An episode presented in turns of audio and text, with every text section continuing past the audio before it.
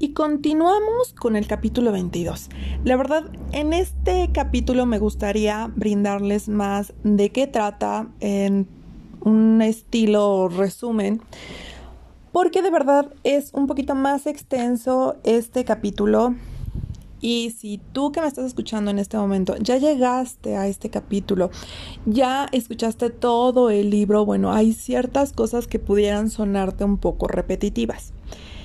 Si llegaste a este capítulo, no quiere decir que vas a escuchar todo lo que ya vimos eh, durante el libro. No, aquí te da un cierre de ideas de todo lo que nos estuvo brindando. Pero sí me gustaría que fuera algo más rápido y más dinámico, ¿ok?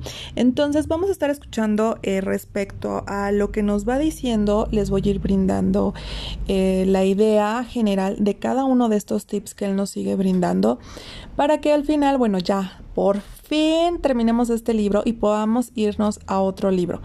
Pero dejando de lado el que podamos irnos a otro libro, a escuchar otro libro, sí quiero hacerte mucha, mucha, mucha, mucha invitación a que no solamente estés escuchando los audios, no solamente leas libros por leer, sino que apliques lo que estás escuchando, que hagas el ejercicio práctico de los consejos que te están dando, que hagas los experimentos, que hagas las pruebas, para que de ahí tú vayas definiendo si te funciona o no y si de ahí tú puedas generar una estrategia que te sea todavía más funcional. Entonces no dejemos esto solamente en la adquisición, en la memorización, sino vamos a ejecutarlo, vamos a realizarlo. ¿Ok? Pues bueno, vamos a dar comienzo al siguiente tip. Tip de seguimiento. En este tip nos recomienda Grant Cardone que no solamente se trata de que hagas una venta, ¿no? Sino que también le brindes el seguimiento a, a tu cliente o a tu prospecto a cliente y que dentro de este seguimiento tú vas a necesitar el ser eh, una persona que, que el seguimiento no solo sea una llamada y ya. Vas a requerir de compromiso, de motivación, eh, de una actitud de disposición, una mentalidad fuerte, que debes de ser organizado, tener buena memoria o, ayudarte con algunos mecanismos muchísima creatividad, fortaleza y persistencia. Nos menciona en, en, un párrafo una frase que a mí me encantó, mantenerte comprometido y creativo es la llave para el tema del seguimiento. ¿no? Entonces no darnos por vencido, a lo mejor ahorita esta persona, este, no está interesado, tu servicio o tu producto no le está brindando una solución, pero si tú estás presente y saben que existes, pues bueno, después se puede hacer ese cierre de venta. Que vean que sigues interesado, que estás listo para arroparlo en el momento que eh, esta persona o este cliente te necesite.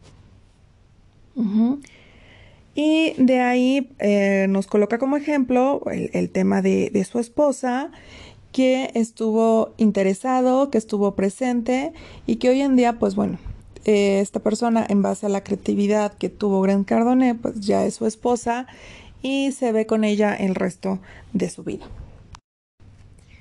El siguiente tip es la organización. Aquí Gran Cardone te comenta que, bueno, la, la organización es un punto que para muchos puede ser difícil, pero que es muy, muy importante la organización porque eso te va a dar un apoyo al seguimiento y ese seguimiento te va a generar un control. Y la verdad, él lo que comenta, que él ama tener ese control, pero la organización, él también nos las hace mm, ver que, que es algo muy muy necesario para encontrar las cosas, para poder dar seguimiento, para que puedas identificar y, y, sepas qué es lo que sabes de tu cliente, ya sabes que no se te empiece a hacer enredos en la cabeza de con quién era, ¿no? Y todo eso, pues bueno, tienes que tener una buena organización. Todo vendedor tiene que ser muy, muy, muy organizado. Y esa organización, bueno, tiene que ir en base a tus necesidades. Él comenta también que nunca deseches los datos tú ve teniendo una fuente de poder, recuerden en el capítulo que nos hablaba de la fuente de poder, donde tú ahí puedas tener organizados los contactos y que también, bueno, te apoyes de ciertas herramientas para que tu organización sea la más óptima y te ayude a generar esas ventas y a generar un buen éxito. Toca el turno a la resistencia a tomar el teléfono. Excelente punto que nos dice Grant Cardone. Él, él lo menciona como un fenómeno que cuando quieres hacer o piensas hacer una llamada al cliente, bueno, se te atraviesa el que tienes que hacer el papeleo, limpiar el escritorio, que tienes que calcular tus posibles comisiones, contar el dinero, ponerte a chismear en los pasillos. Bueno, el tema es perder el tiempo y, y tener como excusas para no tomar ese teléfono y hacer la llamada a los clientes, dar ese seguimiento.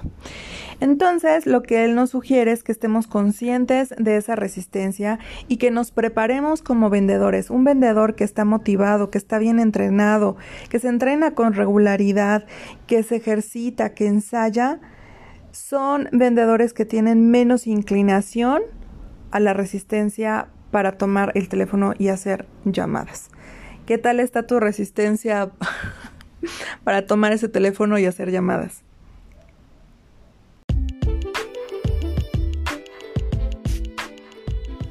Y con este episodio damos por terminada la lectura de este maravilloso libro. ¿Cómo se sienten después de varios episodios? Sé que puede ser un poquito largo, pero pues bueno, yo te leo y te platico mientras tú estás haciendo otras actividades. Te invito a que recomiendes este podcast y también que me hagas llegar propuestas de temas que quieras que platiquemos. Ya sabes que aquí estoy a sus órdenes. Que estés muy bien. Nos vemos en el siguiente libro, en esta segunda temporada de lectura de libros de ventas. Te mando un abrazo.